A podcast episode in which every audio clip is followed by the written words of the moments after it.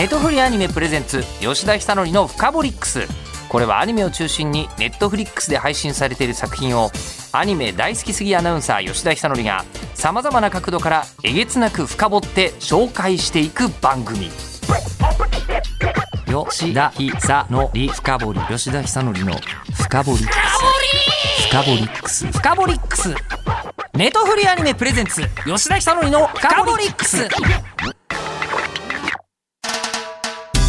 どうも、えー日本放送アナウンサーの吉田久典です。はい、ネトフリアニメプレゼンツフカボリックス。この番組は毎回毎回、えーこうね、割と頑張って豪華なゲストの方に声優さんだったりとかクリエイターだったりとかに来ていただいてあんまり聞けない話を聞く。ね、で、こう地上波でもやってますけども、ポッドキャストでもやってて、ポッドキャストは分量ももうちょっと多くなってますよ、みたいな番組なんですが、えー今日はですね、えー私一人でございます。今日今これ偶然聞いてしまっているあなたは、えーあの、八百屋さんに来たけれども、親父だけいて野菜がないみたいな、あの、状態なんですよ。えーなので、えー今日はですね、野菜業界の今の話をあなたにお聞きいただくというやつでして、でも知らない業界の話って面白くないですか？ね。例えばですね、あの、私、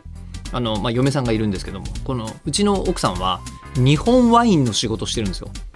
意味わかります？ワインの仕事までだったらまだわかるじゃない。ね。日本ワイン。日本で作っているワインを、あの、なるべくたくさんいろんな提案で、いろんな人に普及させていくみたいな仕事をしてて。で、この業界って、今、一番有名な人はど、どなたか知ってます？辰巳拓郎さんなんですって。これなんとなくわかるじゃないですか。ね、えー食いしん坊万歳。でも変色っぽいらしいですけどね、割と。えーで、えーその、こう、辰巳拓郎さんは日本ワインの普及にこう一生懸命になっていらっしゃって、で、やっぱりこう、そういうことになると、すごい好きな方っていうのは他にも現れるので、えー最近、あの、こう、出ていらっしゃったですね、あの、もう一人の有名人誰だか知ってます？ヒゲ男爵の樋口くんです。ええもうだからうちのあの奥さんなんですけど気が付くと辰巳拓郎さんとか樋口くんと LINE してるっていう 一般人なんですけどあのそれも当然このワインがどうだこうだみたいな話とかをしているというですねね知らない業界って面白いじゃないですか。えなので、えーはい私はですね本当にずっぽりアニメのお仕事をさせていただいておりまして、まあ、年に本当に100回ぐらいですかね週に2回はコンスタントにアニメのイベントか配信のお仕事をさせていただき、えーもうだから間違いなく八百屋さんが毎日、えーその青果市場に行くぐらいには私は行ってる感じなんですよ。目利きしてます。ええあの、すごいいるじゃない？こう、あの、野菜ね、もう八百屋さんで、なんだかわからないけど、いいほうれん草が入っているわねみたいなお店がある感じで、え今日はですね、この秋のアニメのお話を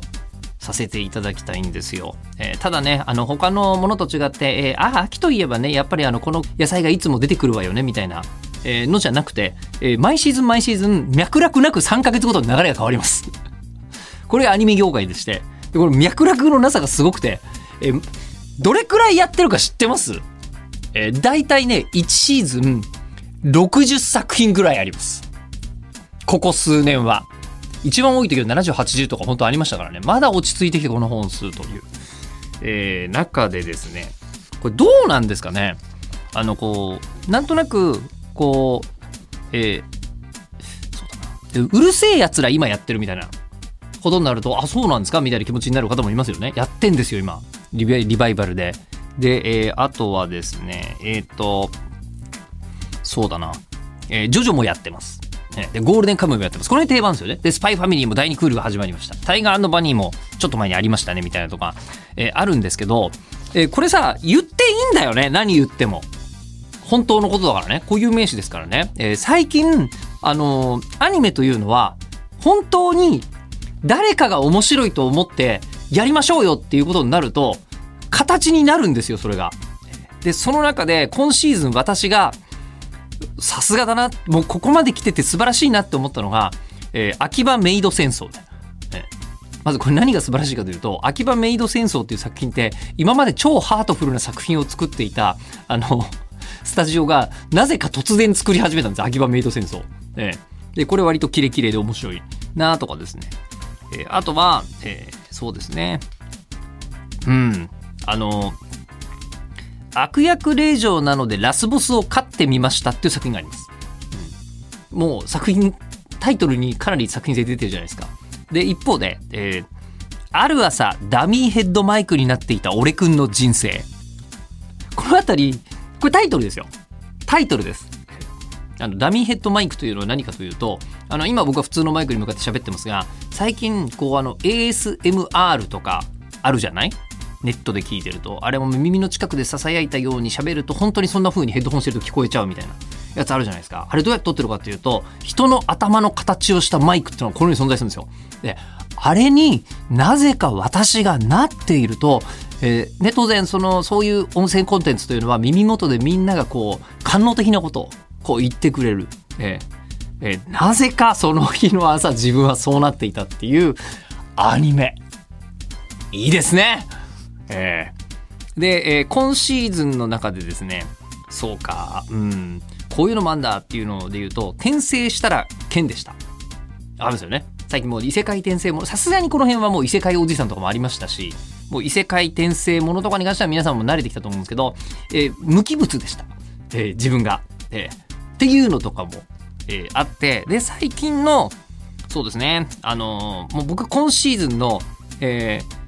アニメタイトル大賞は、えーこれです女体化した僕を騎士様たちが狙ってます。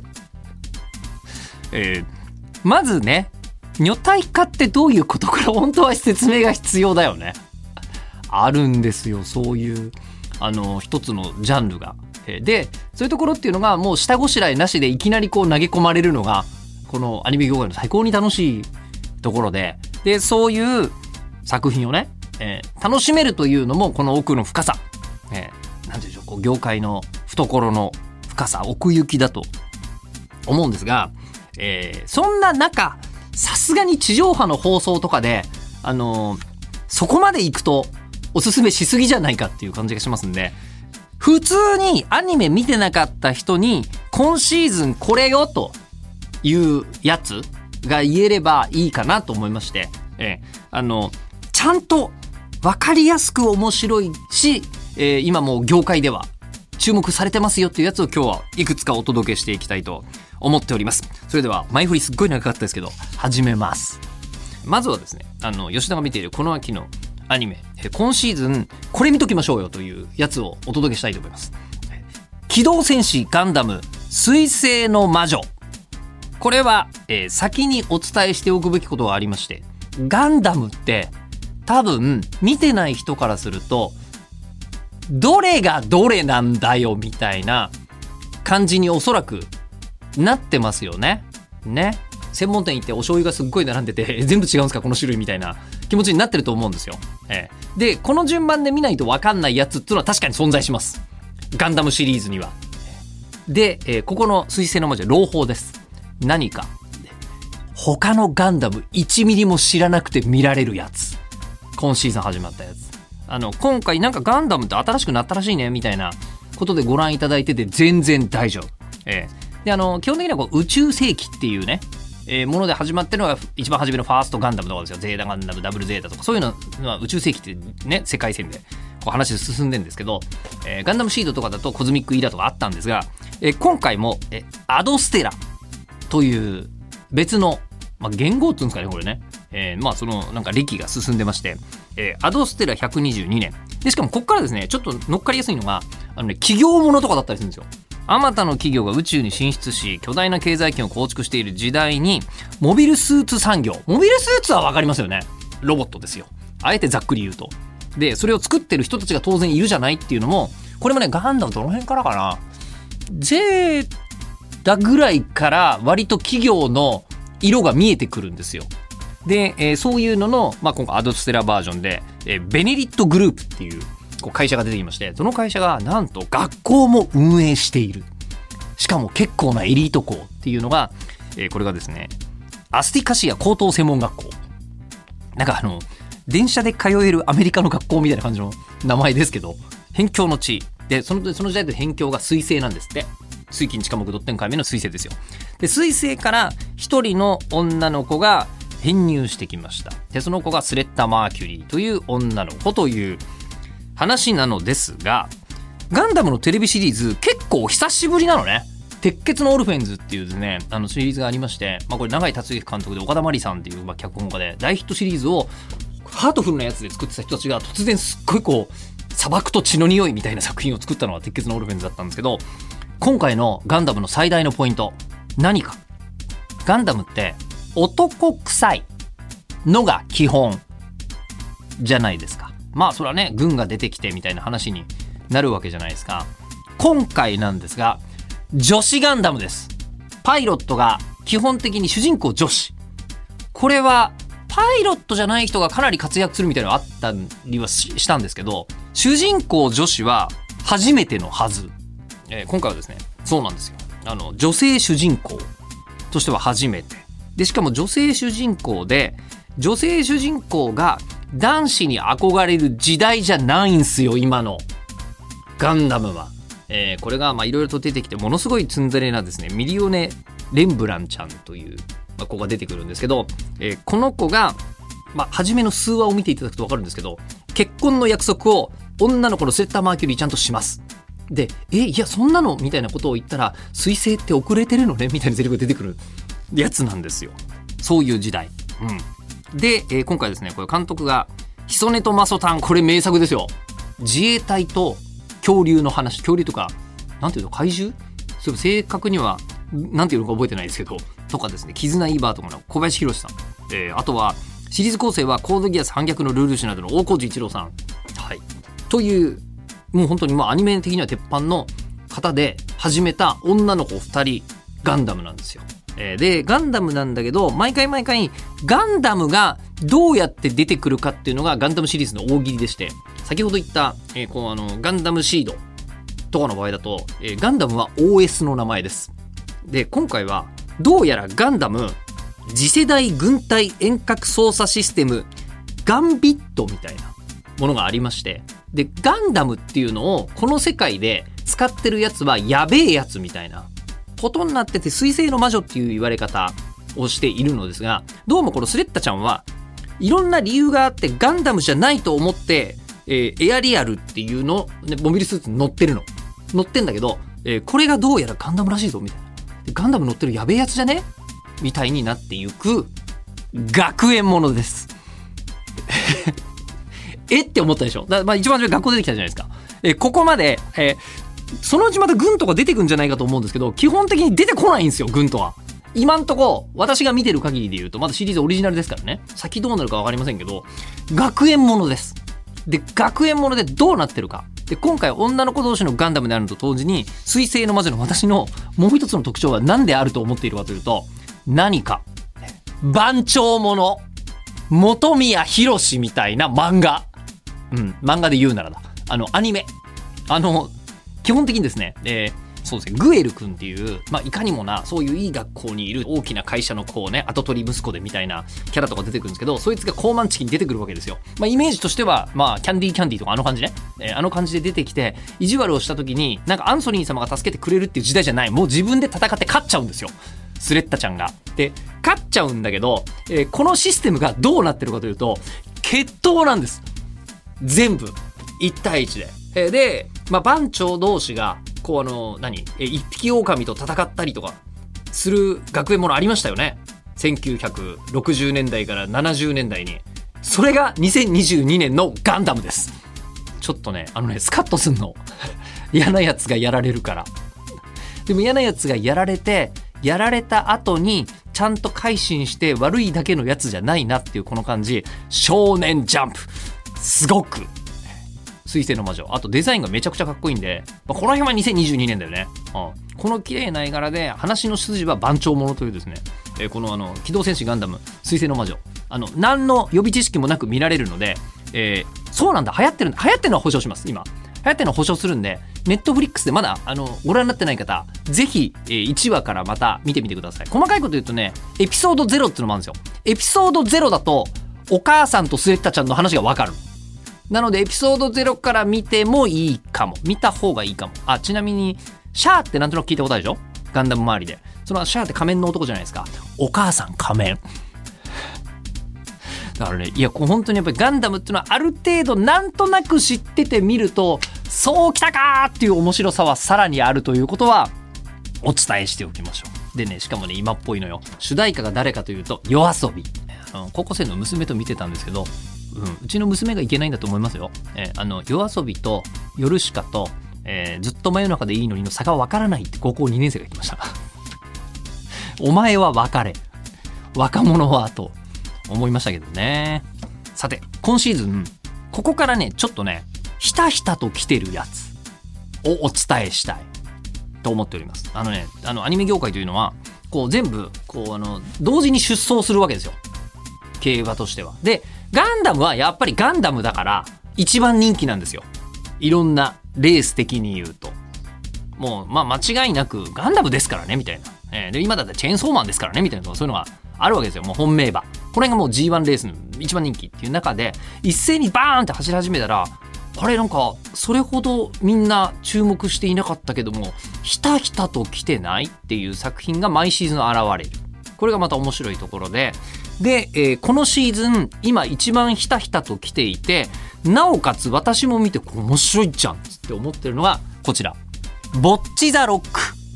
これひらがなで「ボッチ・ザ・ロック」と書きます、えーこれね音楽ものなんですよ。で音楽ものでありましてさらに世の中にはキララっていうジャンルがありましてね漫画タイムキララキャラットとか漫画タイムキララとか、まあ、とりあえずキララという言葉があってものすごい数の女の子たちがいっぱい出てくるあの4コマ漫画誌というのがこのように存在するんです。キララ系、えー可愛さニューウェーブマガジンとかいうことになってるんですけどそこの4コマ漫画が原作になっていて、えー今回アニメ化されたのがこの「ボッチ・ザ・ロック」でこれどういう作品かというと、えーバンドものです。あれとちょっと思った方いるかもしれません。軽音ってなんか聞いたことある。みたいなね。そう社会現象にもなったじゃないですか、えー軽音からもう10年以上経ってるんですよ。ご存知ですか？えー10年以上経って今また始まりました、えー女の子バンドもの。しかしこれが、えー私が思うに軽音が流行りすぎたがゆえにうかつにバンドものが作れなかった時代が続きで今回作りたい人がいた。明白に。で作りたい人がものすごく丁寧にアニメが見たい人たちのことを考えて作ったら今シーズンちょっと勢いがつき始めたのがこの「ボッチ・ザ・ロック」で。どの辺がこうあの軽音と全然違うかというともう軽音とかだともう出てくる女の子はもう本当に分かりやすく孫にしたいみたいないい子たちばっかりなんですけど、えー主人公がですねぼっちちゃん。名前は後藤ひとり本名。えーそうなんです。極度の人見知りで陰キャ少女でえー友達が全くできないで中学時代は毎日6時間ギターを弾いていてで YouTube とかにこれが今っぽいですよね YouTube にこう動画ギターヒーローという名前で、えー上げてたら意外に人気はあるがバンドとかは組んだことがないという今までの明るい青春ものとは一味違うひねりが加わっているギャグです。ここです。重要なのは。そこで、あの、なんかこう、暗い物語とかになってんではなくて、ギャグです。はい。えーで、原作がこう、浜地亜紀さん、ひらがなで浜地亜紀さんとお書きになる方でして、えー今回の作品はキャッチコピー、陰キャならロックをやれ。はい。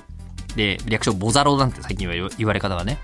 こうし始めておりますが、で、この後藤ひとりちゃんは、うん、ぼっちちゃんは、もう基本的にあの人とコミュニケーション取れないんでバンドとか組みようがない。でそれがまあなんやかやでいろいろと巻き込まれてバンドに所属するんですが、えー所属したバンドがどういう名前に結果的になったかというと結束バンドっていう名前になる、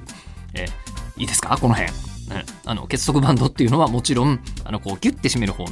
結束バンドですけどもう実際にこうライブの物販で実際に結束バンドをリストバンドと称して販売するみたいなそういうのもあったりする、えーところなのですがこれですね軽音とかについてすごいいろいろ考えたんでしょうね。っていうところがありましてあの軽音って4コマ漫画で歌詞は出てきてたけども歌がないっていうのはアニメの時にどうやるかっていうのを10年前に漫画も読んでてアニメになる時に注目してたポイントとしてはそうだったんですよ。でそれはもう本当にあの当時のアニメ音楽の天才たちが歌詞そのまんまでいかにも女子高生が初めて作った歌みたいな演奏がめちゃくちゃ簡単なやつふわふわタイムとか本当にそうですよね。ご飯はおかずとかそういう簡単なやつはすごい丈夫。でもオープニングとエンディングはむちゃくちゃ凝ってたっていうのを作ってたんですけど、えー今回ですねあの